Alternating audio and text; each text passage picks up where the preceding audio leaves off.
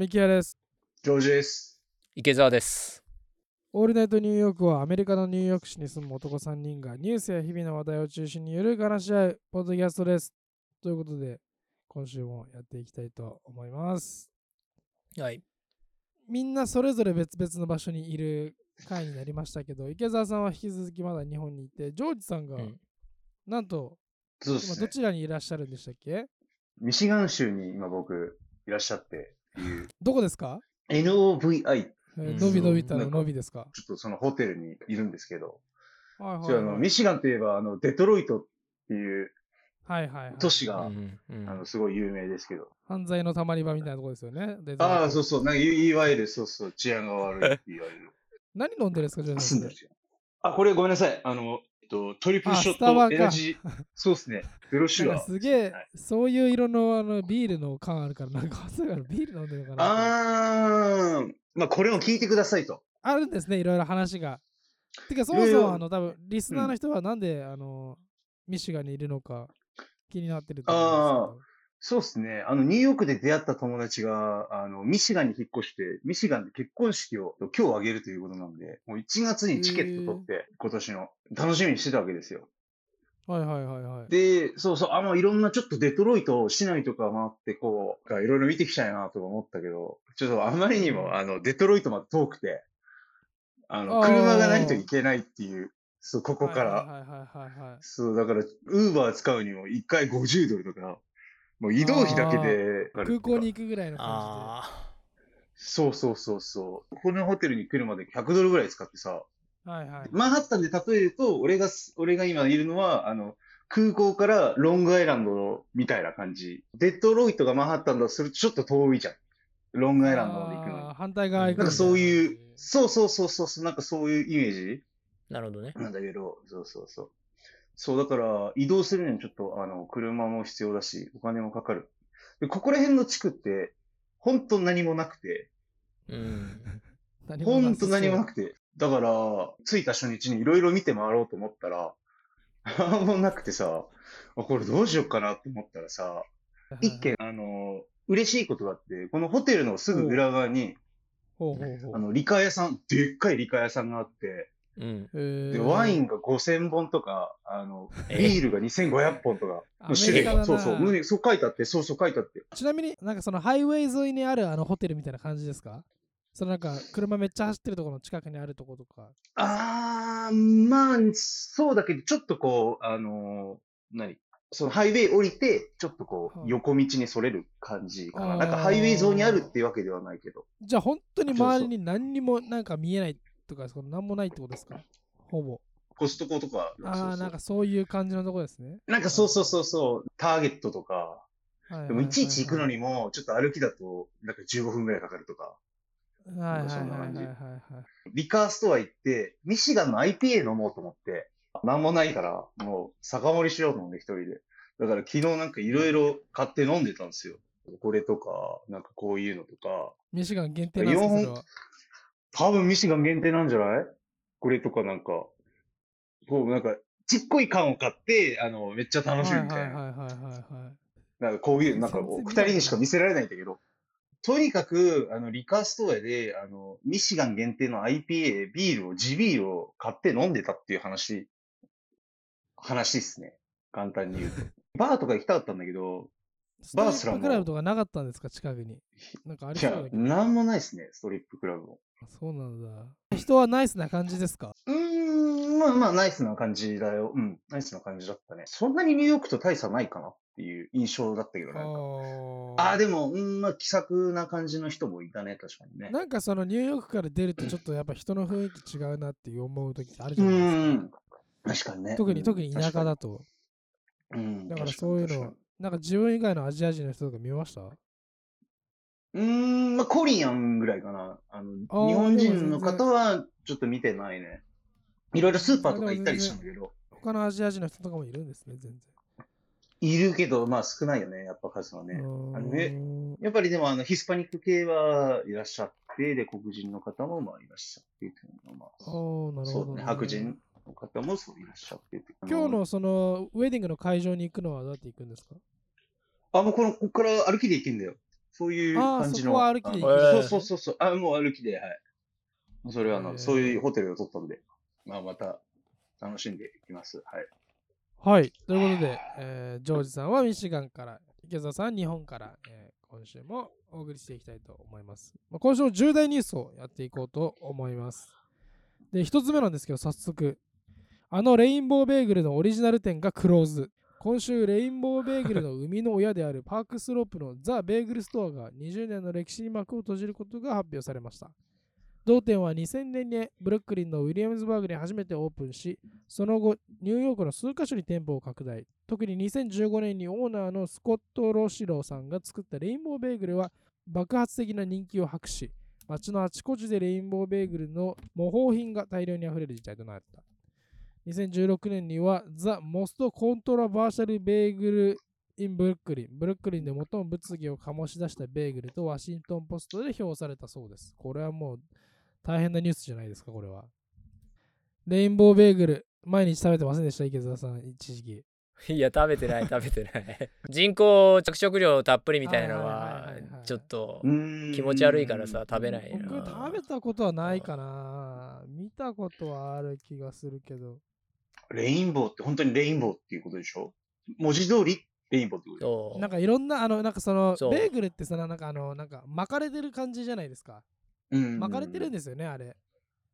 だから、ななんかそうんの、ねじねじみたいになってるけど。巻いて輪っかにするってことでしょ？巻いて輪っかにして、そうそうそのそれを茹でるそのうんそのなんか輪っかになってる、その巻かれてるところがいろいろこう色が、赤、そうそうそうそう青赤、青、黄色みたいな。ああ。まあ、レインボーっつっても別にそのなんか3、4色ぐらいだと思うんですけど、はいはいはい。紫でそのさ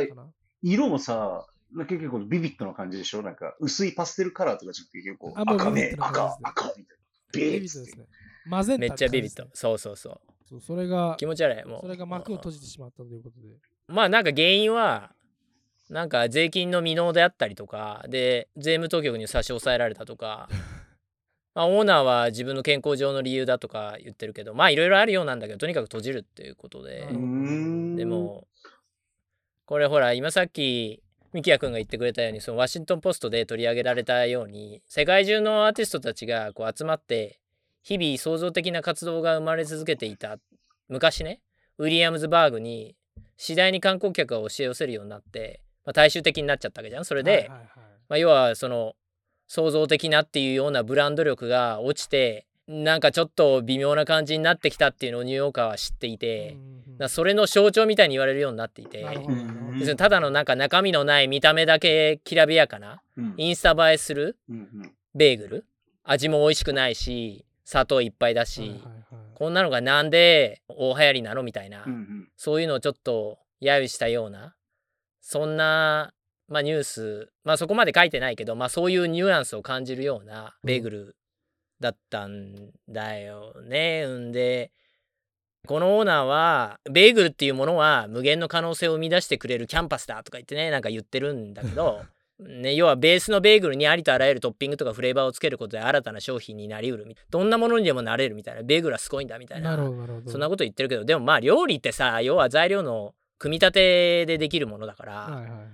い。ねえそれはベーグルに限らず何でもそうなんじゃないかなっていうのはまあまあそこツッコミはいいとしてでも なんかそのオーナーの一連のインタビューへのコメントっていうのを見ていてなんか、まあ、彼もちょっと葛藤があったんじゃないかなっていうふうにはなんとなく感じてそういうことは言わないんだけどその葛藤っていうのは何かっていうと、うんたまたま作ってみたらなんか話題になってしまってあれこんなんでいいのかなとこれあんまり健康にも良くないしちょっとこれなんか一生懸命ベーグル作ってる他の会社さんその健康的だったり美味しいものを作ってるベーグル屋さんと比べてちょっと俺んとこいいのかなって思ってたんだけどちょっと出してみたらすんごい人が来て毎日何時間待ち？1日で1,000個とか売れたみたいなので。そんなことをしてたら、まあ、戻れなくなっちゃったうーん。でもまあそこまで来たら、うん、最後はまあね食べたいという人がいる限りはそれは人によって必要とされてるっていうことなんだから、まあ、いいだろうと割り切ってたっていうなんかそういう感じをコメントから感じてそんなこと言ってないんだけどね。あーははでそういう風なでほら、ま感じなんですね、そうそういう風な感じっていう。うん。でそれをもう一段二段先までメディアはね分析してそのような感じの本当のクリエイティビティさじゃないっていうか質の高いものじゃないものが広がってきてしまったウィリアムズバーグはもうどうなんだろうねみたいな風ななど。どうなんだろうねっていうような象徴だっていうので、うん、このベーグルを取り上げてたっていうのがあって、うんまあ、結局は最後アメリカ人が求めたからっていうことじゃんだっていまだにねあのお誕生日会とかでものすごい着色料たっぷりのさビビットしのカラーのさケーキがたくさん並ぶんだから。でみんなね食べないで捨ててたりとか、うん、美味しくないとか言いながらなぜ君はそれを作ってるんだと思うんだけど。でも結局消費者が求めるからそういう風になっちゃったっていうのはそうなので、うん、まあでもたまたま作ってめっちゃ売れちゃってでも1日1000個とか出ちゃったらもう売るよねみたいな感じでだからそれはもう完全にビジネスとしてはあのねそれが当たり前のね選択だと思うんで。まあ確かにそういうコマーシャルな感じはここ数年のウィリアムズバーグでまあここ数年って言ってもまあ多分本当10年ぐらいだと思いますけどなんかそういうところがうんまあ垣間見えるところでもあるのかなっていうふうにはまあ思うので、まあ実際コントラバーシャルな、まああるよベーねグルそうなんだよね、うん。的確なポイントでもあるかなというふうに思います。ジョージさんはベーグルじゃないですよね、多分。朝多分僕はベーグルじゃないですね。朝のジョージさんのやっぱ一番のこれっていうのは何ですか？よくこれ食べてるみたいな。最近はプロテイン飲んでるぐらいで。食べないんですか？何も食べずにプロテインだけで大丈夫なんですか？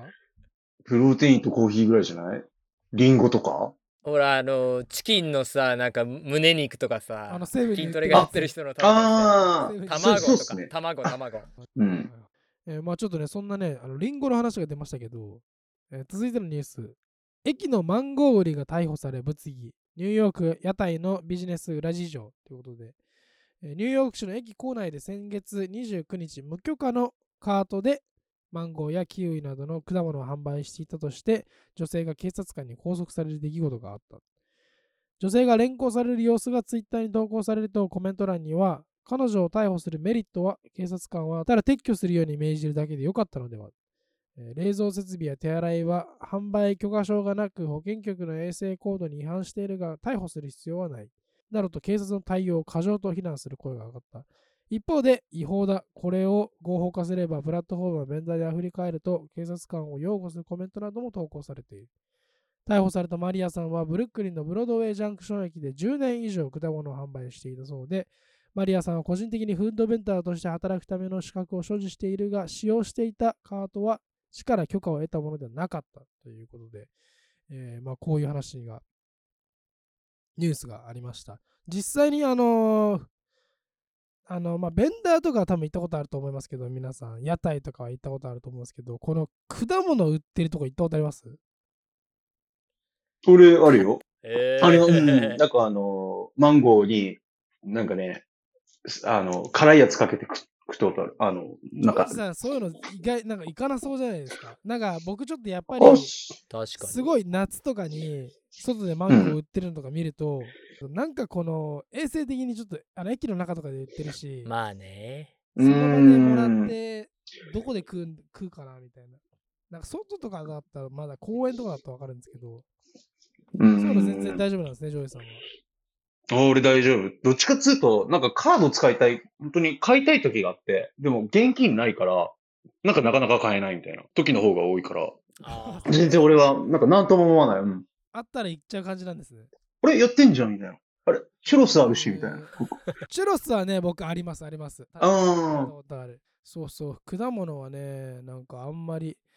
あのそうだよね小さな小さなジップロックにね、あの切ったマンゴーとかを入れて、うんそうだよね。おばあちゃんーがね。うん。うん。カードもなんかあの、なんか超ちっこいやつね。ちっこいっていうかな。四角いやつだよね。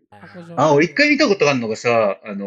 買い物カートでさ、焼き鳥焼いてるの見てたわ。あの、フラフラッシング、えフラッシングじゃない、あの、あエルムハースト、9D ストリートぐらい、あの、セブントレインのエルムハーストの駅周辺ぐらいで、ウォールマートとかにあるあの、買い物カゴにす炭とか入れて、なんかそこで焼き鳥の串を焼くみたいな。なかなか衝撃ってい。うなね、すごいですよね。なんかアジア旅行行った時に街角でソニーやってる人みたいな、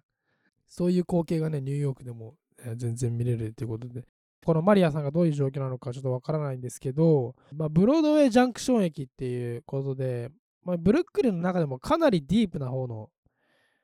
こっから先多分本当に用事なかったら絶対行かないでしょっていう、えー場所なんですけど僕ちょっと前にエルトレインの最終駅で教会で演奏してたことがあってでその時にあのよくあの通りがかってたんですけど本当にこのブロードウェイジャンクションより先に行くことは何かしらの理由がないと絶対に行かないだろうなっていう、まあ、かなりディープな治安的にやばいってことね。治安的にもそうですし、ん。まあ、かなりブルックリンの中でもそのかなりディープな、えーところであのー販売者個人がライセンスを取得していることに加えてそのカートね何かしらのこの機材などを置いて焼いたりとか、まあ、そういうのに使うカートに対して発行されるライセンスっていうのを別途取得しなければいけないっていうでポイントは市が発行するライセンスの発行数には上限があるっていうことなんだよね。で要するに。マーチャンダイズって言われるすなわちグッズ系の販売ライセンスは、えー現在853枚のみと。でフードベンダーマリアさんもそうだねすなわち食を出すベンダーっていうのは5000枚しかライセンスが許可されてないと。で今さっき言ったカートの許可書っていうのはまた上限数が別で、まあ、新たに取得しようとした場合もうすでにいっぱいなので数年待たなければならないっていう状態になってると。なるほど。だから、籠城販売したくても、ライセンスは誰にでもすぐに取得できるものじゃないっていうところがベースなんだよね。うーんでも、実際には、実際には、ニューヨークシティには2万を超える、そういう路上、露店での販売者っていうのがいて、要するに2万人いるんだけど、ライセンスはそんな感じなので、数は。はいはいはいはい。なので、要するにほとんどの人たちは、まあ違法ベンダーっていうことになるよね。うん違法で物を売っているってことになるよね。うんうん。で、このような事態が多く見られるから、ニューヨーク市議会では昨年ね、許可証の数を今後10年間にわたって、毎年400件ずつ追加するっていう法案を可決したんだけど、まあどう見てもそれでもね、足りないよねっていうまあ足りないっすね。うんあるよね。そうだよね。で、中には、その市議会議員の中には、これ必死にね、生きようと生計を立てているこういう人たちを、一般的な法のシステムに押し込めるのはどうなんだろうかとかまで言っちゃう人までいて、議員さんなのに。うんで、まあ、た、わからないことはないけど、でも、ね、確かに、しかも確かにアメリカは法でがんじがらめになってるってことは確かなんだけど、でも法治国家ではあるわけだから、うんそれを言ってしまうのはどうなんだろうっていうところもちょっと感じたりとか特に難しいのはあのこういう露店のビジネスをされる方ってほぼ移民なんだよ、うん。うんでこの人たちに対して対応を厳しくしすぎるとえーこのアメリカっていう国ではそれが人種差別だとか、うん。なんか他の話につながってってしまうっていう、本当にこの国の人々の考え方っていうのは難しいなっていうところがあって。でもちろんその逆にはきちんとライセンスを取得してる人たちにとってはアンフェアってことになるよね。俺はちゃんと金払って取ってるのに、うん。なんで払ってないやつに優しくするんだみたいなさそうにもなるからライセンス取得してないで営業してるやつは取り締まってくれよっていうそういうことを言う人の意見も大切にしなきゃいけないよね。もちろんね。うんでこの露店販売っていうのは、まあ、あくまで一例でニューヨークの路上で無許可でパフォーマンスをしているミュージシャンとかもそうだしニューヨークにこういうケースっていうのは、まあ、ありふれた光景となってると思うんだよね。まあこのマリアさんのように逮捕されるケースっていうのはなんだかんだ言って稀なんだけどでも逮捕されなくても罰金を受ける人っていうのはかなりいてで罰金っていうのはまあチケットって呼ばれるんだけどは大体1回あたりまあ大体200とか300ドルぐらいっていうことなのでまあこのマリアさんのように逮捕されるケースっていうのはなんだかんだ言って稀なんだけどでも逮捕されなくても罰金を受ける人っていうのはかなりいてで罰金っていうのはまあチケットって呼ばれるんだけどは大体1回あたりまあ大体200とか300ドルぐらいっていうことなので。で実際2022年にはもう1月と2月の2ヶ月間で早くも171件ものチケットが発行されたっていうことでうんどうやらねそのパンデミックで仕事を失った人たちが路上販売者になって、うんえー違法でね物品とか食品の販売をしてるケースが多いっていうことでさらにチケットを発行しなきゃいけないケースが増えてきたっていうことのようだよね。うん。でまあ多分聞いてる人の中ではえーアメリカって最低でもこう時給をね20ドルとか日本円で2500円みたいなね提示しないと採用できないくらい売り手市場って聞いたけどっていうふうに思った方もいるかもしれないんだけどでもそもそもこういう商売をする方の多くは移民で違法滞在のケースが多いからうん。一般で募集されている仕事に就くことができないっていう背景があってなのでうん。自ら路上で仕入れたものを販売して生活していかないと生きていけないっていうそういう状況なんだよね。うん。で多分まあ日本にいる人はアメリカからそういう人は出なきゃいけないのが当然だろうと違法滞在なんだからっていうふうに思った人もいるかもしれないんだけど、まあ、そういうセリフはこの国では通用しないので考えないでもらってでは一体この必死に生き残ろうと路上で販売を行っている人たちのためのなんか救いはないのかっていうと、まあ、ここはさすがアメリカでこういうのは探せば実中泊何でもあるんだよね。うん。困ってる人の数だけ団体があるっていうか、まあ、それがアメリカで実際に助けてもらえるかどうかはその人の深刻度度合いによるんだけど問題の深刻度度合いによるんだけどでもひとまず、まあ、宗教的にも、まあ、支援助けるってことは大好きなので、まあそういう団体っていうのは山のようにあって、ね。うん。今回の、うん、今回のケースだとザ・ストリート・ベンダー・プロジェクトっていう団体があって罰金救済用の補助金申請の手伝いとかをしてくれるんだけど。最近罰金食らってしまったよっていう方がリスナーにもいらっしゃったらねまあそういう方はちょっと参考にしてもらいたいと思うんですけど例えばミキヤ君もし生活苦を逃れるために路上販売をするとしたら何売りたいですか？いや、何売りたいかな。ちょっと生ものはちょっとね、だって売れなかったら困るじゃないですか。それ家帰って持って帰って食うのか、それみたいな。うん。ねだって物ね準備しなきゃいけないしあの切ったりしなきゃいけないでしょマンゴー。だからちょっとねまあでもでもやるとしたらなんだろうなパイナップルかな。僕パイナップル好きなんで。パイナップル？あそういう。パイナップル。あ冷凍パイナップルとかね夏はいいかもしれないですけど。あー確かに売れそうだね。冬はね何も出すものがねないから。味噌汁とか？うん。分からんけ味噌汁出したら多分すぐ見つかっちゃうでしょうね話題になって。どだろうねだろうね。まあでも売るとしたら、まあ、とりあえずパイナップルですかね。ジョージさん何売りますか？なんか、おにぎりとか？ああいいね。おにぎりなんかパクッと食べれるしね。なんかどうしても作るプロセス考えると大変だなと思っちゃうんですよね。まあね。でもほら、今型あるからさ、もう型にさ、もうぶち込んでさ、詰めてさ、もういくらで売ります？おに2.75とかどうですか？高いかな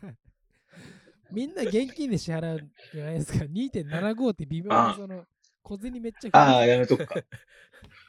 じゃあ3ドルぐらいじゃあ3ドルじゃあ、じゃあ2、じゃあ2ドルぐらいにしとく ?1 個2ドル。2ドルだったら売れそうですね。3ドルだったらちょっと。トリヤキチキンにするわ。トリヤキチキンテイストにするわ。照り焼きチキンテイストめっちゃバーッとソースかけて。売れちゃう。寿司ライスボールって言ったら多分売れると思いますよ。ああ、そうね。そうそうねオーセンティック寿司ライスボールっつそうって。そう寿司ライスボールっつって。あとは、あの、火鉢ライスボールとか言って、あの、ああ、いいね。火鉢ね人。が知ってる英語とライスボールを、あ日本語そうだねとライスボールを組み合わせれば、多分いける横浜ライスボールとかね。俺、ちょっと地名にしようかな。神奈川ライスボールとか。なんか渋谷とかね。わかんねえか。渋谷。あの、渋谷ライスボールね。渋谷はね、あのさこれさ、はい あの、はい、あはい。あくまで、はいあのライセンスが取れなくて君ら違法で売るっていうことを前提で話をしてるから。ああ、ごめんなさい。話がねんなね。、めちゃくちゃ話題になるようなものを今話してるから、あそんな話題になっちゃったら、即しょっぴかれて終わりだよ。しょっぴがれて終わり？ロープロファイルのものじゃないとダメです。そうそうそう、ダメなんだよ。池澤さん、じゃあこれからあのね、このニューヨークに来て、そのベンダーやりたいリスナーの人たちにはどんなものをおすすめしますか？どうだろうね。でも日本食はやってる人見ないからね。目立っちゃうといけないけど、正直うーん。ねえ。ライセンスがきちんと取れれば、日本食のベンダーって見たことないから、ちゃんとやったらすごく売れるんだろうなとは思うねそ。あの、意外とこのストリートベンダーの人たちってそこそこ稼いでいて、この今さっきの支援団体のストリートベンダープロジェクトってところが調査した2000人のね、路上販売者のパンデミック前後の、あのー状況のデータがあるんだけど、年間の平均の売り上げは、パンデミック前は6万9000ドルと。要するにまあ年うん、そうそうそうそうそうそうそう。だから年間で800万ぐらい稼いでんだよ。すごいな 69K すごいじゃん。そうなんだよ。で、パンデミック後は、まあちょっと下がって、まあそれでも5万ドル ?5 万3000ドルということで、まあそこそこ儲かっているので、まあニューヨークではなかなかね、そのぐらいでも生きていくの難しいけど、でもまあ一応ね、あの年間何650万とか700万ぐらいは稼げてるから、で、ミキヤ君、マリアさんどうなってるんでしょうねみたいな話を冒頭してたけど、はいはいはい。マリアさんは、まあ、捕まった後にすぐ釈放されて、それでもう早速もうまたいつものベンダーに戻ってるらしくて、ああ、じゃあ、どうやらねいるんですそこに。らしいよ。まあ場所は変えてるかもしれないし、ちょっとそういう目撃情報はあるみたいで。カート、カートはじゃあどうするの？まあまたまた捕まり待ちなんじゃないの？なんてういうか。ん。それより一日でも多く一日でも多く、うん、稼いで儲けた方がいい確かにいいんじゃない？ね。確かに。確かに。うん。まあそのなんていうんですかね、この単純に理屈ではあの説明しきれない、えーまあ、ニューヨークであったりとか、まあ、アメリカのね事情みたいなのが垣間見えるニュースの一つであったかなというふうに、うんはい思いますそうね。でもまあ、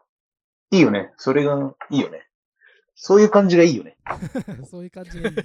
それはそういう感じそういう感じがいいです全然。リスナーの方も、えーもしニューヨークに来ることがあったら、ニューヨーク市内に来ることがあったら、結構そういうイベントの人たちね、いろいろいるんで、えーチェックしてみてください。お腹壊すケースがよくあるので気をつけてくださいはいフレッシュに切ってくれているところが多分おすすめじゃないですか？そうね続いてのニュースはこちら、えーこちらのニュースはお隣のニュージャージーですね。グレートホワイトシャークがニュージャージーで発見される。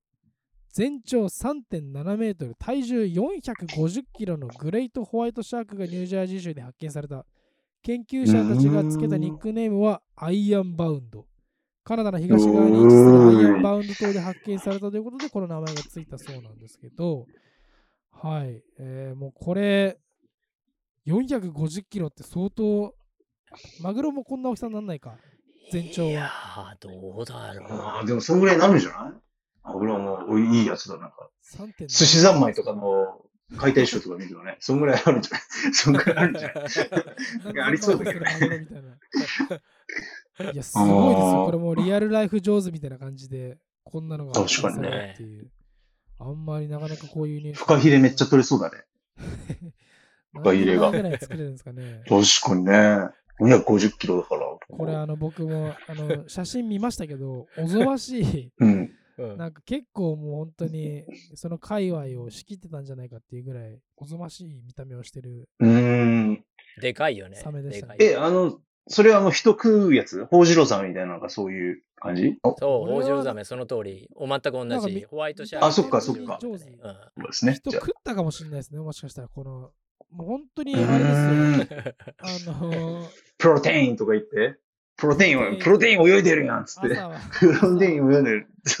朝プロテインで、つって。ちょっとニュージャージーのあの、近郊にちょっプとプロテインをコーヒーみたいな感じはい。これ全長3.7メートル、体重450キロってことなんだけど、ホワイトシャークって、まだまだ大きいものがあって、過去には5メートル ?2000 キロ近いものもいたそうなんだよね。うん2000キなのでこロのアイロンバウンドさんなんてまだまだ可愛い方、そうそう、見たよ。そうなんうだ。んそんなものに対応対当たりされたらもうトラックに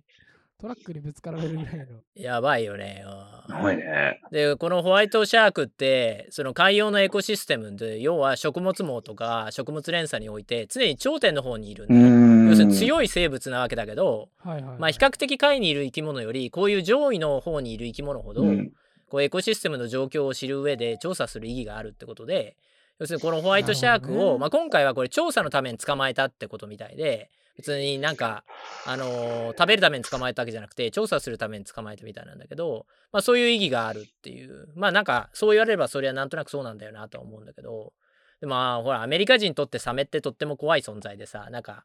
なんかサメに襲われた映画とかさ、うん。あるじゃん。なんか日本ってあんまりそういうのないけど、なんかそういうサメに対するイメージっていうのがあうるっていう。ん。で、多分、海洋生物でホワイトシャークより上位ってシャチぐらいじゃないのかなっていうか、シャチは最強だけど、まあそうですね。しょっちゅうでもまあその次に、そううん、来るのがまあクジラとか、うんうんホワイトシャークっていう感じなのかなっていう。そう。で、実際に2012年から合計471件のシャークアタックっていう、まあいわゆるサメが人間を攻撃する事件が起きてるんだって。まあこれはホワイトシャークに限らず。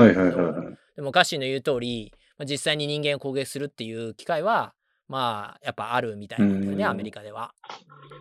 まあミキヤ君がこの取り上げてくれたこのネタって元は CNN の記事だと思うんだけど、まあ、その記事に取り上げられていたこのホワイトシャークの研究をしているオーサーチっていう非営利団体がちょっと面白いと思ったのでちょっと少しだけ調べてみたんだけど、まずこのオーサーチっていう団体名はオーシャンとリサーチを合わせて作られたもので、まあ、その名が示す通り30くらいの異なる団体から40名くらいの科学者が参加している海洋調査団体で,、うん。で主に北大西洋のホワイトシャークの動向を探ってるんだって。でじゃあどうやってサメの生態を調べているかっていうと、まあ、船で海に出ますと。でサメを捕獲しますと、うん。で、衛星とリンクしたタグをお尻の背びれの、あのー付近とかにつけることで、彼らの位置情報はもちろんのこと、体温とかうん、そういう他の多くの情報もわかるっていうことみたいで、まあ、要は、まあ、今どこにこいつはいて、どんなものを食べていて、もしかしたらどこで恋愛をしてるかとか、あ、こいつ振られちゃったなとか、細かな行動を全てチェックすることができるみたいで、で、あとは、まあ、海域に小さなさ、こうなんだ、自然分解されることのない5ミリ以下のサイズのプラスチックが世界中の海に大量に含まれているっていう、マイクロプラスチックっていう、そういう問題って最近さ、出てきたと思うんだけど、はいはい。このサメさんたちの生態を通してその実態まで分かったりっていうのがあるみたいなんで。でまあだから今回取り上げられたサメのこのアイロンバウンドさんに関しては、まあ、2019年に捕獲してタグをつけてからうん。ずっとそうやってネット経由で追跡をしているんだけど、まあ、数年に1回こう再度捕獲することによって血液採取をしたりとか少しお肉とかを採取して、まあ、より。精密な調査につなげているっていうことのようなんだよね。うん。うーん。あもうこれはもう研究の一環ってことですねじゃあそうだね。研究の一環っていうことみたいね。今さっき言ったようにそのエコシステムの上位の方にいる動物を調べると海洋生物の状態がいろんなことが分かるっていうことでサメがそのサンプルとしていいっていうことで、うん、捕獲されてるみたいで。で実際この大サーチのホームページでは現在どの生物がどこにいてっていう、ま、追跡状況を全部公開していて例えばこのアイロンバウンドさんだったら、まあ、2万キロもねえーあそこからここに旅してるんだなとか今はここだなとかサメだけじゃなくてカメさんとかもいてあのケイトとかいう名前のカメさんがいたんだけど僕が見た時。ケイトさんはここら辺の海域でうろうろしていて、まあ、きっとここがお気に入りなんのかなとうかさ。ん。なんかそのページ見るだけでも結構面白くてうん。なんか非営利団体っていうのもあるのかいろんな人がその情報を見れるようにしてるんだよね。うん。ミキヤ君もなんかトラックしてもらうように頼んどこうか？もしあれだったら。いや僕はあのちょっとタグつけて。海洋生物じゃないうん、あのーまたこの女性と遊んでるなとか、あのーこちらの女性を引っ掛けたなとかそういうのが分かれば被害に遭う女性が減るかなっていうことでいいんじゃないかなと思ってんだけど。全然あの 捕食者のあのトライアングルの上の方にいないんで何もわかんないです多分 僕の僕の行動リサーチしても多分はい。何もわかんないと思います。はい。でというニュース。何も得られない。は何も得られない、何も得はい。うん。何も読み取れないですねちなみにこのサメに埋め込む衛星とリンクしたタグっていうのはシャークトラッカーっていうんだけどこれを購入するための資金としてね350枚のオリジナルサメ T シャツを売る必要があるそうなのでこの団体さんはなので、えーまあ、彼らの活動に共感した方はぜひねホームページから購入をご検討いただければいいなっていうふうにねはいなるほどね。はいはいぜひチェックしてみてください。はい続いてのニュースも、えー動物関連。え木登りカンガルー。ニューヨーク市のブロンクス動物園で珍しい木登りカンガルーの赤ちゃんが誕生しました。木登りカンガルーはパプアニューギニア、インドネシア、オーストラリアのみに生息しており、14亜種が存在しているそうです。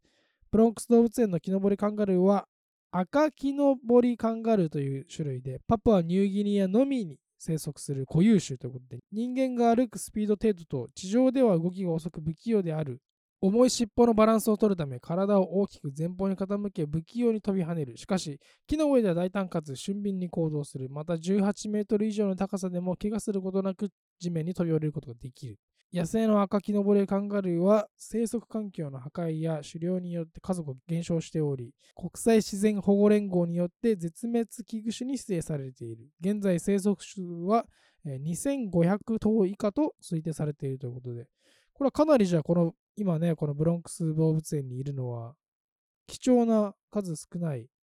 うーん、えーみたいね。数の中で、で、新たに赤ちゃんが今回今回生まれるということでね、これ結構大事なうニュースなのかもしれないですね、この動物業界には。これかわいいよね木登りカンガルー。ちょっと見てみたんだけど。なんか僕見たんですけど、なんか、あなんかお腹に穴が開いてて、そこから頭頭出してるみたいな感じで、なんかすげえ怖いな。私子供がね確かに。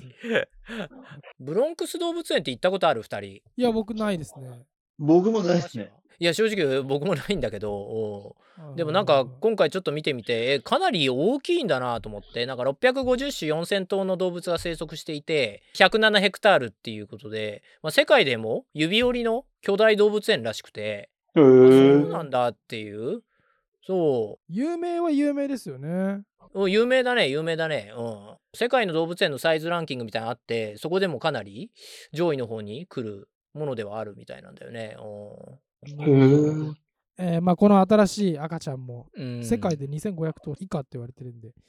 まあ、すくすく育ててくれるんじゃないかなと思います。そんな動物関連で 続いてのニュースなんですけど、ヴィーガンで動物愛護活動に熱心な俳優のジェームズ・クロムウェルは、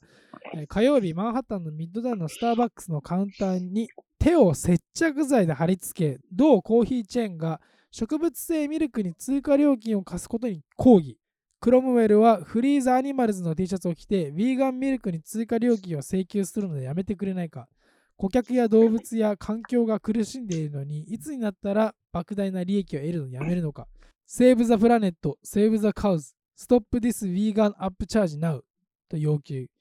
米国内のスターバックス店舗では牛乳から豆乳、ココナッツミルク、アーモンドミルク、オートミルクなど非乳製品ミルクに変更する場合は50セントから1ドル多く支払う必要があります。スターバックスの広報担当者は、我々の店舗運営の妨げとならない限り、我々は敬意を持って自分の意見を述べる方々の権利を尊重すると述べたそうです。っていうニュースなんですけど、日本はヴィーガンとかって多いですか？なんかそういうの目にすることとかありますか？いや全池然全然だね。あのあ全然。うん。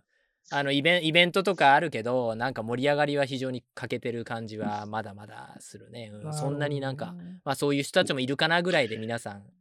うん、やっぱり、あれですか、ビーガンフードとかはやっぱあるんですか？ニューヨークだったらレストラン行ったら絶対ビーガンメニューってあったりする。うんむしろないとこなんかほぼ今ないんじゃないかってぐらいだけど、うん。まあ日本じゃまず見られないよねそんなところは、ベジ、ベジタリアンとかですか？ベジメニュー。そういう表記もないね。一部のとこがやってるぐらいだね、うん。なんかその、いつもこういうビーガンの感じとかを見てて思うんですけど、アメリカの人たちってその、そのテーマがあることに対して、こうすごい反対側に一気に振り切れるみたいなのってあるじゃないですか。うんだからそのうん肉を食べるんだったら、もう肉はもう一切、もう肉は悪だみたいなぐらいに行く、えーという人とかもいると思うんですけど、なんか日本って結構その何でもバランスよく食べるイメージがあるというか、なんか野菜炒めだけでも、うんメニューに全然あったりするじゃないですか。だからなんかまそういうわざわざ完全菜食主義っていうななんでそういうことするのだろうっていうのがピンとこない人もいるのかなっていうなんかまそもそもそういうことがあんま取り上げられないようなギャップとかいうか文化のね違いみたいなのあるのかなと思いますけどこの、えージェームズ・クロムウェル氏が、まあ、言ってるようにまあ多分ミルクはねあの追加料金発生しないと思うんですけどこの植物性のミルク、うん。ここで述べてある、まあ、豆乳、ココナッツミルク、アーモンドミルク、オートミルクなどの、えーまあ、普通の牛乳じゃないものに関して、この、まあ、チャージをするっていうのは、まあ、うん。ヴィーガンの人たちであったりは、えーうん。まあちょっとそのエクストラ払わなきゃいけないっていうね、ジョージさんが前にね、うん。ヴィーガンは金かかるみたいな話で、なんか前、なんかそんな話をちょっと、ポッドキャストで話してたかもしれないですけど、うん。これについてはどう思いますか？追加料金を請求するのをやめる必要があるのか、まあねこのクロムメルさんってね結構筋金入れの活動家、まあ、動物愛護団体の名誉理事もされているっていうのもあるから、はいはいはいはい。そういう面で考えちゃうとちょっとええっていう感じもしなくもないんだけどしかも手を接着剤ねカウンターにこう、うんね、手を接着剤くっつけるとか、どうやって外したその訴え方もちょっとね、うんあ結局ねそのビデオを見たけどなんかあの抗議してたわけだよねいろいろと。でその後警察が来るわけだよやっぱり。うんそれでやめてくださいってなってなんかナイフみたいなやつで自分の手を一生懸命こうあの接着剤とカウンターの間でこうやってナイフで一生懸命切ってる姿が映っててと。まあそれはさておきそういう活動家なのでちょっとねでまた訴え方がこうやってちょっとなんかえっていう感じの行動でされたりするから、あうん、皆さんちょっとえーっていう風にだからビーガンはみたいに思うかもしれないけど まあ言ってることは分からなくもないっていうのもまあ一つあるという。いうのとでも僕自身は まあ一応飲食店をやっていたのもあるのでまあ単純に牛乳より豆乳とかアーモンドミルクとかの方が高いから普通にコストを考えてプラスアルファにしなきゃいけないっていうようなそっちの経営者的な視点で50セント1ドルぐらいは欲しいんだけどなみたいな。そういう考えになっちゃうちょっとまあ LINE はずれてる話かもしれないけどそのビーガンの方々とは。でも、うん。でもまああの普通に考えてコスト増なんだからあのもうちょっとチャージさせてよっていう風に考えてしまうから別にその人たちは多く払わなければいけないんだとうん君たちはちょっと違った思想を持ってるからみたいなそういう風には思ってなくてただ単に高い材料だからちょっとチャージさせてっていうのが本音かな。うんなるほど僕はそういう感じ。コストが多分牛乳よりかかると思うんで、まあそれぐらいは払わないと、嫌だったらもうブラックコーヒー飲むしかない。まあ確かにビーガンですからね、ブラックコーヒーだったら。うん。はい、続いてのニュース。現在、マンハッタンでフルタイムで働く従業員は全体の8%のみ。ということで、ニューヨーク主要企業160社以上を対象に行った調査によると、マンハッタンのオフィスワーカーで週5日出勤している人、すなわちフルタイムでオフィスで働いている人は全体のわずか8%のみとのこと。そして28%は依然として完全なリモートワーク、すなわち1日もオフィスに出社していないということです。残りの60%程度は週に1日から4日間出社するハイブリッド働いていますけど、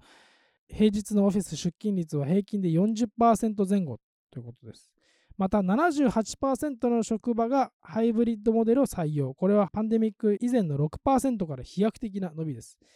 3分の2近くがオフィスに戻るためのインセンシティブを提供しており、そのうちの43%は食事の無料提供や割引を実施しているということだそうです。はい。これはね、もう、えっ、と、まあ言われ続けているというか、まあここ数年のね、話題になってますけど、そもそもオフィスに戻る必要ってあるんですか？なんかオフィスに戻らせたがる感じの記事とか、あとなんかバイデンさんも、ねえバイデンさんもなんか、いや、戻らなきゃダメだよ、みたいな。戻ってくれよ、みんなオフィスに、みたいなこと言ってて。でも、あのー、ほとね、ほとんど周りの人とかも、リモートで働いてる人たちが多くて、いや、何言ってんのみたいな。もうリモートでいいじゃんっていう。こなしてる仕事量別に変わんないし、みたいな。あの、ものによってはリモートで全然いいっていうのが多かったりすると思うんですけど、これはね、どうなんですかね？オフィスに戻ることのメリットってなんかあるんですか？まあざっくり今考えてバイデンさんってまず名前が出たから政府的にはそういうオフィスに人が戻ってこないと周りの経済？例えばそのレストラン。ンとか、うん、そういうところが儲からないからその従業員の人たちがオフィスで働きます終わった後に飲みに行きますとかそこから帰りの途中でみんなでちょっとなブロードウェイ見に行きますとかなんかそういうのが生まれてくるから家から出ないとさずっと出ないじゃん。だかまた Amazon らが地域経済ってこと全体考えてそうそうそうそうそう。だからそういうことを含めて多分バイデンさん的にはそういうふうに言うだろうね。多分政治的にはそういうふうに言うだろうね。うん。でもう一方はそのアップルとかがよく最近あの突き上げられてるけどその一般的な企業からするとそれも業種によって全然違うからあれだけど、特に IT 企業とかだとまあ一応アップルみたいな企業が月火木にオフィスに来て対面で仕事をしなさいっていうようなそんなポリシーを確か先月かなんかに発表したんだよね。やっぱそれはだからそうすることによって生産性が上がるっていうことが多分なんかデータかなんか出てるんでしょう。アップルが言うぐらいなんだから。多分そうした方がいろいろとね会話が生まれたりイノベーションが生まれるみたいなところが多分あるんでしょう。でも、まあ、そういう発表をしたら同社のまあ現また元従業員1400名以上の人が、まあ、反対の意をね表明して公開書簡を送ったっていう話がこうちょっとニュースになっててでその時のセリフが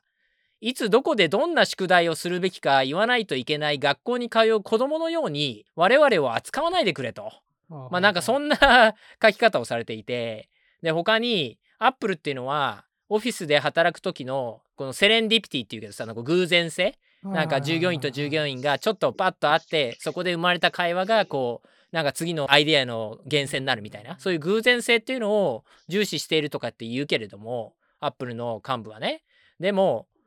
スラックとかのツールを使った方がコミュニケーションもコラボももっとうまくいくと思うしそれに対面コラボっていうのは毎日とか毎週とかいや毎月でも必要なんですかとか言ってねその1400名の,、うん。あの人たちは言っていて要するに自分たちで決めさせろと。オフィスに行きたい人は行けばいいし行きたくない人は行かなくてもいいじゃないかと。そんなとこで命令をしないでくれと。まあこの前の先週のあの中絶の話じゃないけどマイボディマイチョイスみたいなさ自分の体のことは自分で選ばさせてくれ。自分が中絶するかしないかなんで自分に権限がないんだみたいな。そういうところがやっぱりアメリカっていうのはあってそこのやり取りを見ててわかるけど多分そのしっかりデータを見てるアップルの経営陣は人は多分週3でも戻ってきてくれた方が企業としては生産性が上がるんでしょう。きっとそれはデータとして出てるんでしょう。うん。でもでも従業員たちはそんな生産性というよりも自分たちのその自由っていうことの方が上回るっていうかそこのギャップがお互いのギャップがなかなか埋まらないっていう、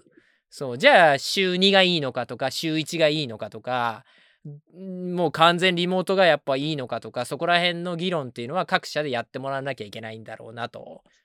いうところで答えはないんだろうなとは思うよね。なんかその中途半端に2年ぐらいもうそういう状態が続いちゃったから、なんかその従業員側も、もうそれでいいじゃん、いけるっしょみたいな感じで、多分これが1ヶ月ぐらいだったら、ああ、うんまた戻んなきゃな、みたいな感じで多分戻ってたかもしそうれないですけど、だよね。そうだよな。そこの期間みたいなのも多分、かあるかもしれないですね。まあそうだね。まあこれはもう答えは出ないよ。だって周り見ててもなんかあのもう二度と家から出れない人とかいるもんね。もうもう慣れちゃってそのリモートワーク。うん、もうどうやっても精神的に戻れないみたいな。リモートワークを認めてくれない会社には就職しないって言ってどんどん転職したりとかそういう人が増えてるっていうから、うーん。うん、もうもうどうしようもないよねそうなってたら一回もう甘い汁っていうかさ吸っちゃうとさもう人間って戻れないじゃん。ね、着替えて準備したりとかしなくていいわけですもんね。そのわざわざ地下鉄も乗らなくていいしみたいな。ジョージさんは学校は今は行ってるんでしたっけ？うん、今言ってるよ。普通に言ってて。でも全部オンラインだよね。オンライン、あオンライン、オンライン。あもう学校に行って学校で勉強したいなとかいうふうに思うことはありますか？それともリモートでいいやっていうふうに思います？たまに戻り、戻るぐらいかな、がいいな、みたいな。人とはちょっと普通に会って話したいよね。やっぱり。っうーんなるうんほどなるほどていうのはあるけど。うんまあ、どんどんどんどんリモートの方になんかどんどん行っているんじゃないかなっていう感じに、うんえー最近の周りを見てると思うような気がします。はい。うん続いてはこちら。ニューヨーク血液センター NYBC は9日、輸血用の血液が不足していることを受け、ブラッドエマージェンシー血液緊急事態宣言を発表した。学校の春休みと休日の旅行で過去6週間に献血の量が著しく減少したのに加え、パンデミックの2年間に若者の献血がほとんどなかったことが今回の危機を招いたという。1回の献血で最大3人の命が救うことができるということですので、興味がある方はぜひ、えーニューヨークブラッドセンターのウェブサイトで献血場所など情報をチェックしてくださいということです。献血今まで行ったことありますか？人生の中で。僕ないね。僕もないですね。ええー、ないんだ。僕はありありますよ。ありそうだね。日本でだけどなんかなんかすごいお菓子とかもらえてなんとかって話してたの。ああ、うん、じゃないかな。俺、そうかな。しもらったよ。まあ、それぐらいだけどね、ジョージさんはなんかね、血取られても大丈夫そうですけど、僕とかなんかそんなに血ああ、確かに。一気に青ざめそうだね、顔がね。確かに。確かに、逆一気に死にそう。なんか唇とかめっちゃ紫になりそう。確かに。ジョージさん1リットルぐらい一気にいけそうですもんね。うん、で、ピン、ううん、全然いけるよ、つって。うんでもなんかあの、今ほら、お酒とかさ、飲んじゃうからさ、ああの、ー血の中にさ、アルコールとかがあるから多分良くないんだよね。本当に、あの、献血するぞってなったら。そうだろうね。何？献血するぞっていう感じで行くんじゃなくて、たまたま、あ、献血のバスあるから、あ、じゃあちょっと献血しようかな、みたいな、そういう感じの方がうん多いと思う。献血するのってどういうなんか、ああるから行こうっていうのは、そのなんか、あ、そうそうそうそうそう。なんかそのうん本当に目的があるというか、なんかその、どういう、あ、なんだっけな、せっかくだからサポートしようみたいな感覚なのか、なんかそれ以外に自分の中でなんかあるんですか？献血。おいや、普通に東京の府中の免許センターに行った時にたまたまあったから、おー、やってみよう、つって。もう軽いきっかけで、本当に。全然。うんだから本当になんかもうしてやるぞみたいな。今日病院で献血してやるから、2週間なんかお酒も飲まずになんかどうちゃらこうちゃらみたいな感じじゃなかったから、そうそうそう。本当にもう、ああ、やってるやってる、みたいな。いいっすか？つって。やってるやってる。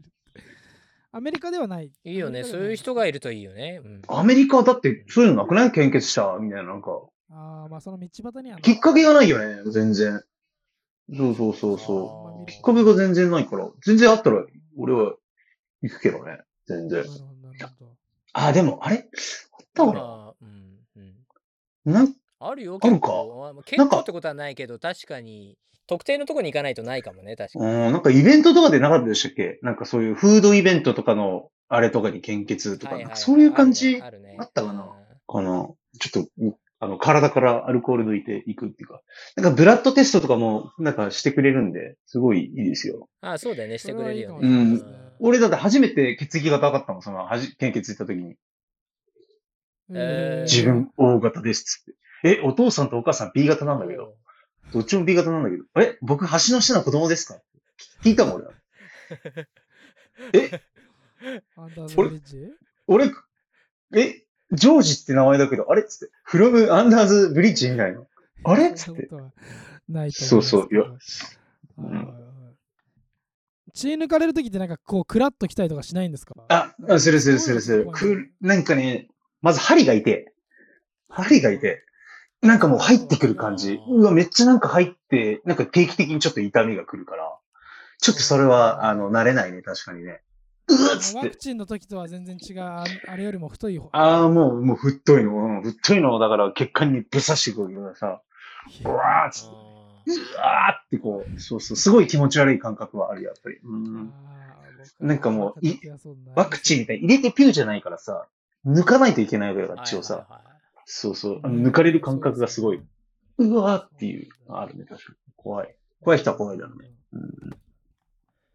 なんかね、あのー直近の6週間が特に血液が少なくて、ニューヨーク市の献血をしてくれた人数っていうのは、今年の1、2月平均から6000人も今直近は減少してるってことで、かつ、全ての血液型の血液が不足してんだけど、特にカッシーの O 型は、わずか1から2日ほどしか予備がないレベルなんだって。へなのー。で、まあ、ぜひ、ぜひね、あの、歌詞は行って、そうっすねですね、そう言われてみたらちょっと行きたくなっちゃいましたね。助かるかなと。え、ど、どこ、どこ、どこで抜いてくれんすかね？エルムハーストホスピタルとかで行けっかな、あ、どうなんだろミキヤ君が言ってくれたザ・ニューヨーク・ブラッドセンターっていうののウェブサイトで献血場所の情報が全部出るので、うなるほど。うんそこでチェックして行ってもらえればと。実際にアメリカの血液センターが発表した最新の数字なんだけど、献血をする人ってアメリカ人口のわずか3%なんだって。ああ、そうなんだ人。はしないんだよ。うん、だからちょっと分かりにくいところもあるかもしれないし宣伝も足りてないのかもしれないけど、うん、僕みたい。なのと思ってそうですね。そうですね。すごい手軽にできると思うんで、なんか、なんかさ、あの、うんボランティアに行ってなんか人のためにワークするとか、ちょっとそれ時間かかるし、ちょっとなっていうのがあるから、あんまり、なんかし、したくないわけじゃないけど、なんかちょっとこう、なんかうん自分の時間削ってまで、ちょっとそれは俺できないなと思ってるんですけど、献血ぐらいだったら、もう行って、多分、まあ30分ぐらいで多分できて、で、その血が何他の人のために活用される方が、俺はなんかいいかなって思ってるんで、ちょっと興味がありますね、それは。うん。うんちょっとリクワイアメント見て、行ってみようかな。うん。歌詞一人の血で3人の命が救われるから、ね。そうですね。いいじゃないですか、もうそれで。俺の血が他の人の体に入っていって。俺も分身しようかな、俺も。分身しよう。カッシーですって。あの、この人、俺の血入ってるブラザーだから、つって。マイブラザーつって。ニューヨークに今ジョージさんのね血を分かつ分身がたくさんできるんでしょ。そういうことですね。うん。リスナーの方も超良くないですか？えーニューヨークブラッドセンターのウェブサイトで献血場所などの情報をチェックしていただきたいと。はい。何ちなみに、英語で献血ってなんて言うんですか？ブラッドドネーション。あ、ブラッドドネーションか。もう、うんほんとそのまんまっすね。オッケーっす。オッケーっす。続いてのニュースはこちら。バンクシー展開催。あのバンクシーの展示会、 Banksy Building Castle in the Sky が5月28日から9月9日までニューヨークの the former International Center of Photography Museum で開催。 Girl with Balloon などオリジナル120点が展示されるそうです。世界中で毎年開かれているバンクシー展の中でも過去最大級のものとなるそうで、同展示会ではバンクシーの初期の絵画から20年間のキャリア全体を紹介する展示会であるということで、このかなりの、かなり大きな、えー規模の展示会になるそうで、僕、いいね。バンクシーを見に行ったことないんで、なんかこれを機会にちょっと見に行ってもいいかなっていうふうに思いますけど、あの、ちょうど1年前にニューヨークでバンクシーエキスポっていうのがあって、これニューヨークだけじゃなくてモスクワとかマドリードとか香港とか世界各地を巡回していて実は今札幌で開催中なんだよね。ついこの間、江頭2時50分さんが YouTube チャンネルでバンクシーの展示会行ってるのを僕見たんですけど。そうなんだだへえ。それだそれそうそうそう。まあもちろんねあの、まあ、バンクシーはバンクシーなのであのこういう展示会ってあのバンクシー監修とかではなくて本人不在の中、まあ、勝手にって言い方あれだけど勝手に開かれているわけなんだけどまあこの今年の5月28日からニューヨークで開かれる展示会 Banksy Building Castles in the Sky っていうのも、まあ、本人はいないけどもでもなんかあの去年開かれた展示会ってちょっと YouTube で見たけど作品をこう美術館のように見るっていうよりは体感ものって感じでちょっと思っていたのと違ったので行くのやめたんだけどでも今回のはこう美術館のように学装された作品を見ていくって感じなのでまあいわゆる普通の形なので、まあこういう形で見たいアーティストだなとは思ってるのでちょっと行きたいなとは思ってるけどね。う結構ん、長い期間でね。そうだねすごいそれは楽しみだなと思っていてこれは行けそうだし行ってみたいね。はい。オリジナル、えー120点が展示されるということで、まあ、僕もちょっとこれは行ってみたいと思います。うんはい。続いてのニュースはこちら。5月13日にブルックリンのフラットブッシュにカリビアンマーケットがリニューアルオープン。2017年にカリブ海、西アフリカ、中央アメリカ出身のベンダー30が集まっていたえーフラットブッシュカリビアンマーケットがリニューアル。2万平方メートルを超えるスペースにはさまざまなカリブ料理が食べれたり、グッズが買えるベンダーが並ぶとのこと。新マーケット内にはホームグッズ、手作りのボディケア用品、アパレル、アクセサリーなど29のオリジナルベンダーが出店するほか、トリニダッド料理を提供するお店、アフリカやカリブのプランテンを使った専門店なども、オープンを記念してシェフのデモや料理の試食、ラム酒のテイスティング料理教室、子供向けの絵本読み聞かせ、さらにドラム缶ドラムである、えースティールパンのパフォーマンスも登場する予定ですということで、はい、これもともとそういうのがあったのがリニューアルオープンするっていうことですね。そうだね。移転してリニューアルって感じみたいね。うん。はい。まあ、フラットブッシュっていうとね、なかなかまさしくジェントリフィケーションが、そうだよね。えーまだなんかちょっとフラットブッシュって場所によってはちょっとあんまり治安良くないかなっていうふうに思うんですけど、うんまあでもクラウンハイツとかフラットブッシュっていうちょっとあのもうちょっとブルックリン入ってた方は、あのカリビアンね、あのコミュニティであったりとか、まあ住んでる人たちが多かったりするので、ねまあ、そういうところにこういうのが、うんあオープンする、リニューアルオープンするっていうのは、まあ、確かに、まあ、場所的にはぴったしかなっていうふうにえー思います。うん。これはまあ観光客の人とか、観光客の人が行くぐらいの、ちょっと足伸ばすぐらいになるかもしれないですけど、電車乗って。まあそんな別に遠いってわけじゃないけど、あんまり行かないところかなと思うんで。で、まあ興味がある人はね、ぜひチェックしてみてもらいたいと思います。いろんなね、29のオリジナルベンダーが出店するっていうそうなので、はい。個人的にはねちょっと日本初のラム酒の仕事が入りそうなので、ちょっとカリブ海の勉強はね、はいはいはいちょっとしたいなと思っていてちょうど数ヶ月前もハイチのレストランとちょっとコラボの仕事をしたりしたので、まあ、そういう面でもちょっとねカリブ海が面白いなっていう風になってきたところでこんなニュースだったので興味深いなと思っていて。ほらキューバとかジャマイカとかドミニカ共和国とか、まあそこら辺にはいろんな国があるわけだけどでも全部違うんだよね。僕ら違い分かってないし失礼だけどさ。ね。これアメリカ人が韓国人中国人日本人あんま違い分かってないみたいなのと同じであの僕らも正直、うん、カリブ海の国それぞれの特徴分かってなくてでも実はこことここが仲が悪いとか全然違う文化とかやっぱあってうーん。言葉もスペイン語だけど微妙に違うみたいなのがあってでそういうのを全く知らんのでひとまず、まあ、これらの国々の方々の、えー移民が多いマイアミに今年行こうと思ってるから多分秋前には行くと思うので、えー行った後にまあカリブ海の中でもアメリカ合衆国の一部であるプエルトリコに次に行ってでその後 本場であるこれらの国々に数年内に行ってみたいと思っていてでまあ僕の仕事的にもこう日本のものがこうどうその国々に適用できるかみたいな観点でちょっと現地でいろいろとこう探りを入れてみたいなっていうふうに思っててで、まあ、もちろんねそれらの国々の方々ってニューヨークにはたくさん住んでいらっしゃるからその方々とまず仕事をニューヨークでするってことがまあ大事だし感じをつかんでいきたいとは思うんだけどでまあそういうか移民の方々って母国とのネットワークも持ってるはずだろうし紹介してもらうとさ後々カリブ海現地に行った時に活動がさらにねあの有意義になったりするから、まあ、そういう面でもちょっとカリブ海はね面白いなっていうふうに思ってるとこではあります最近、まあ個人的な話で申し訳ないけど。僕もあのキューバには1回だけ行ったことがあって。ああそうなんだ僕もともとあのそのキューバの音楽とかを勉強してた時期が最初の1年間はずっとそれやってたんであそうだよね。だからキューバ行ってだからあれも本当に僕が行った時はもう本当になんだろうなんかその新しいものがないって言い方したらあれですけどなんかその結構その文化的に止まってる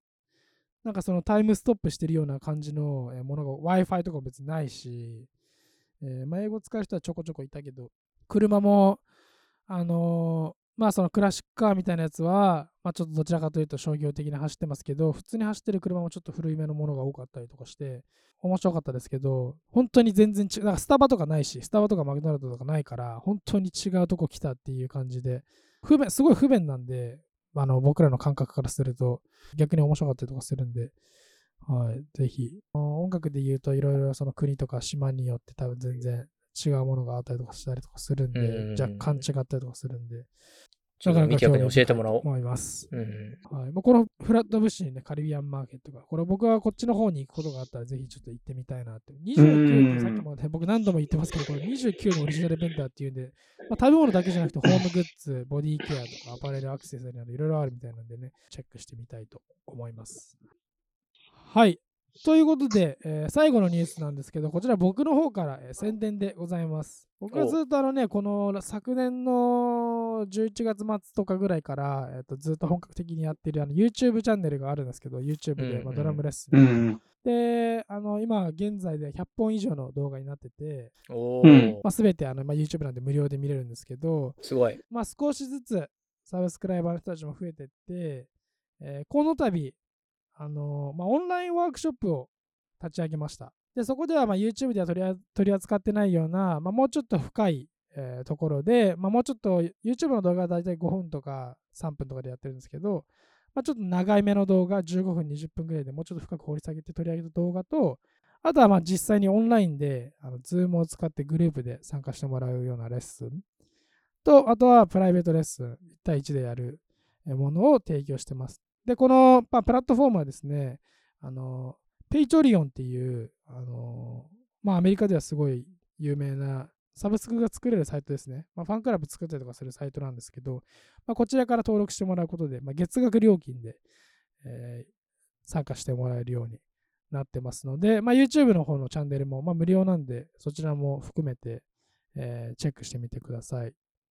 よろしくお願いします。おいくらなんですか？ワークショップはえっ、と、ワークショップは月20ドルですね。で、えっ、と、月に2回、各週、えー火曜日の夜7時から、日本の時間だと火曜日の夜7時ですね。